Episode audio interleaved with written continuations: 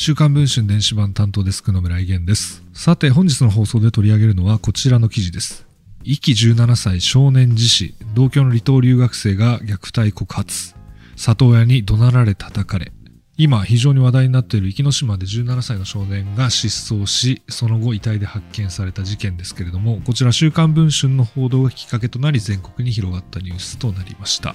週刊文春ではこれまで2回この事件について取り上げていますけれども、第2弾となる今週の記事を執筆した高橋記者にまた話を聞いていきたいと思います。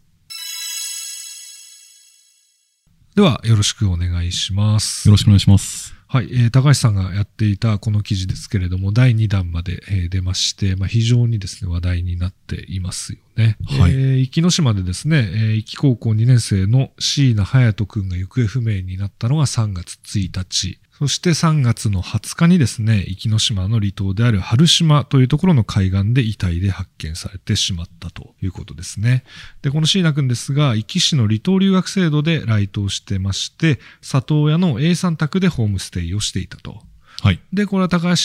記者がですね、えー、執筆した3月16日の発売号で、この A さんの虐待疑惑を報道したということですが、まあ、これの第2弾が今週号ということで、えー、いろいろと聞いていきたいなと思います。まずですね、えー、まあ遺体で発見されてしまったということで、まあ最悪のケースで結末を迎えてしまったなという感じはしますけれども、えー、改めてですね、椎名君が行方不明になるまでの状況と発見時の様子について教えてもらってもいいでしょうか。はい。椎名君が行方不明になったのは3月の1日でして、ちょうどその日はあの、壱岐高校の卒業式だったんですね。はい。それで、離島留学生の卒業生たちは、式の後、その壱岐からの最終便のフェリーで本土に帰るのが、えー、毎年恒例になってまして、はい、椎名君もフェリーが停泊する郷ノ浦港に離島留学生たちを見送ろうということで、えー、向かっていたようですが、はい、えー、マスクと傘を忘れたということで一旦里親の A さんのあのお家に戻っているんですね。はい、で、その後に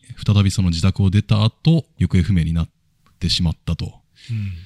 それで、警察、消防、それからその海上保安庁などがですね、懸命に捜索を続けていたんですけれども、残念ながら、椎名君と思われる遺体が3月20日にですね、壱岐島から南西約4キロの地点にある春島で発見されました。はい。で、この遺体はですね、仰向けに倒れていまして、うん、遺体の一部は白骨化していたそうなんですが、DNA 鑑定の結果、翌日には椎名君本人ということが確認されました。本当に残念だなと思います。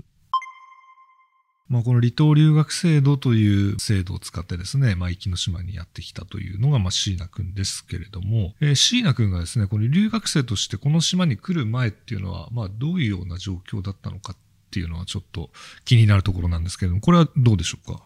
椎名くんは、その、もともと最初に壱岐に来たのは中学2年生の夏休みに来ていたようで、はい。で、その際にですね、えー、椎名君本人と、実のお父さんのあの再婚相手の女性と来ていたようでして、はい。えー、いくつかの中学を回った後に最終的に学校を決めたそうなんですけれども、うん、その際にですね、その再婚相手の女性は、ここいいじゃんというふうに、しきりに、あの、椎名君に言っていたみたいで、うん、ちょっと早く親元から話したいような印象だったというふうに聞いています。そうなんですね。だから、お父さんと再婚したお母さんの人が、いいじゃん、いいじゃんということを言ってたという証言があるってことですね。そうですね。えー、まあ3月の16日の発売後、これはまあ第1弾になりますが、まあこれで報道したその里親の虐待疑惑っていうのは、改めてどんなことがあったと言われてるんでしょうか？あの、椎名君の里親の A さん宅にはですね、はい。あの、椎名君を当時含めて、あの、7人の留学生がいるんですけれども、はい。留学生たちに対する虐待疑惑というのをこう報じておりまして、うん、特にその椎名君に関して言えば、中学2年生で壱岐に来た当初からスマートフォンを A さん夫妻に取り上げられていたと。うん、それでスマートフォンを取るために A さん夫妻の寝室に入ったのがバレて A さん夫妻から叩かれてたっていうような証言がありました。うん、それから昨年夏の台風の日だったようなんですが、はい、えー、ゲームを遅くまでやっていた罰として暴風雨の中で椎名君を含めた複数の留学生が山の上に連れ出されて、そこで正座させられたと。うん、鼻をすすろうとすると、すするなと怒鳴られていたというふうに聞いています。うん、その他には、その食事の量も、あの A さん夫妻とその実施よりも明らかに留学生の方が量が少なかったりとか、お風呂もシャワーのみで5分しか入れないなど、いろいろと問題点が浮かび上がってきました。でもこれ A さんのまあ虐待疑惑を週刊文春が報じた後に、ニュースポストセブンがですね、A さんの反論記事を掲載していると思いますけれども、はい。これニュースポストセブンで A さんはどんな反論をしてたんでしょう？そうですね。3月21日に配信されたニュースポストセブンの取材に A さんが応じておりまして、はい、その中でその少子記事に反論しているんですけれども、内容としては、大まかに言うと、椎名君のことは一度しか叩いていない。はい、それからその日常的に体罰は行っていない。はい、食事の量は食べたい子には声をかけて調整しているといったものでした。今回、前回とはまた別と里親 A さんによる虐待行為っていうのを週刊文春は報じたわけですけれども、この元留学生という方が証言をしていますが、今回新たに分かった虐待疑惑っていうのはどんな内容なんでしょうか？はい。もともと A さん宅で留学生として暮らしていた紙面では B さんというふうにしているんですけれども、はい、彼から話を聞いておりまして、この A さんの反論に対しては、嘘ばかりついてありえんやろというふうに言っていました。うん、それで B さん含めてこう改めて取材したんですけれども、その結果、えー、椎名君は昨年から今年にかけて少なくとも5回は叩かれていたんじゃないかと。はい、それから昨年の壱岐高校の夏休みが終わった後に A さんの奥さんが椎名君を叱る際にテーブルの上に置いてあるお盆を椎名君にぶつけていた。はい、それからその奥さんは椎名君に対してキモいだったりとか泥棒といったような暴言をよく吐いていたのだったりとか、うん、食事の量を調整するように声をかけられたことは一切ないといった証言を得ることができました。これ元留学生は自身の体験としても語っているってことなんですよね。そうですね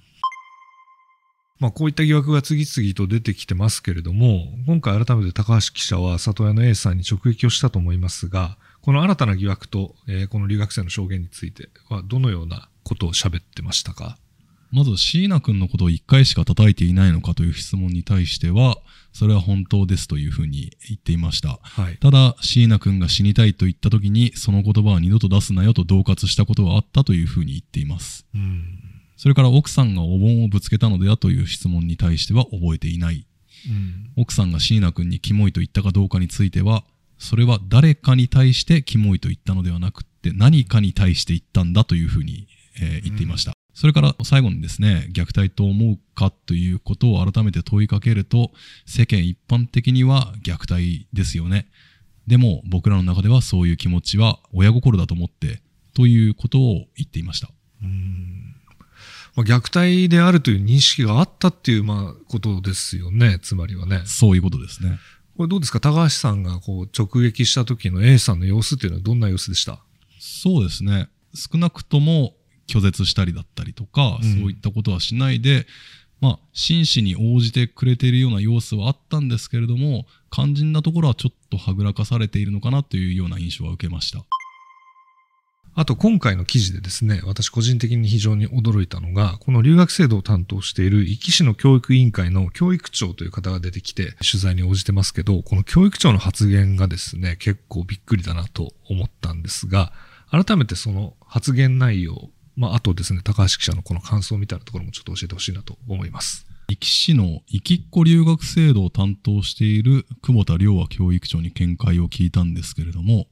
えー、その際に、えー、言っていたのが、日常的に怒鳴られたり叩かれたりしているのであれば、椎名君は3年半も A さん宅にいるわけがない。ずっと親代わりで優しくされていたのだと思うというふうに言っていて、うん、そういった虐待ということに対しては把握していないというようなことでした。うん、ただ、その今回の椎名君が亡くなってしまった件を受けて、子供たちの声を聞けるように質問用紙を作るとも言っていました。これね、ちょっと驚いたんですけど、つまり虐待を受けてたら逃げ出すだろうっていうことをまあ言ってるわけですよね、端的に言えば。そういうことですね。だけど、まあその、先ほどね、高橋記者が話をしてくれた通り、彼はその、ここにいるしかない状況にある種追い詰められてて、行き場所なんてまあ、ここ以外にはないというような状況に近いと思いますけど、はい、こういったこの教育省の発言についてどう思います？そうですね本当にあのおっしゃる通りであの彼椎名君に関しては本当にこう逃げ場所がなくて、うん、しかもなかなかその本人が何かこう自分の気持ちとかっていうのをこう表明するのは苦手だったっていうふうにあの椎名君を知っている人たちは口を揃えて言ってるんです、ね、あそうなんですね。っていうこともあってなかなかこう相談しづらいそういうあの気持ちもあったのかもしれないですし、うん、そういうところをこう、まあ、無視と言いますか、はい、あの考えないでこういうふうにあの言ってしまうのはちょっと暴論というか問題かなというふうには思いますね。いや本当そうですよね。久保田さんと言いましたかね。この教育長の名前ですけど、はい、このね制度自体の責任者と言っていいような、まあ、存在の方がですねそういうような発言をするってちょっと驚きだなと思ったなというのが私個人のですね、まあ、感想ですね。まあ、この記事、えー、今第2弾ですけどまだあの高橋記者は今後も取材をするということですのでまあ、この里親留学制度ですか、まあ、この制度にですね、まあ、結構いろいろ問題があるんじゃないかというような声は結構 SNS も中心に上がってきていますんでまたぜひこれ記事を書いたですね、えー、この番組でもいろいろ話を聞きたいなと思います。ということで本日のゲスト編集部の高橋記者に、えー、壱岐島で起きた17歳失踪事件と、えー、里親の虐待疑惑について話を聞きました。どうもありがとうございました。ありがとうございました。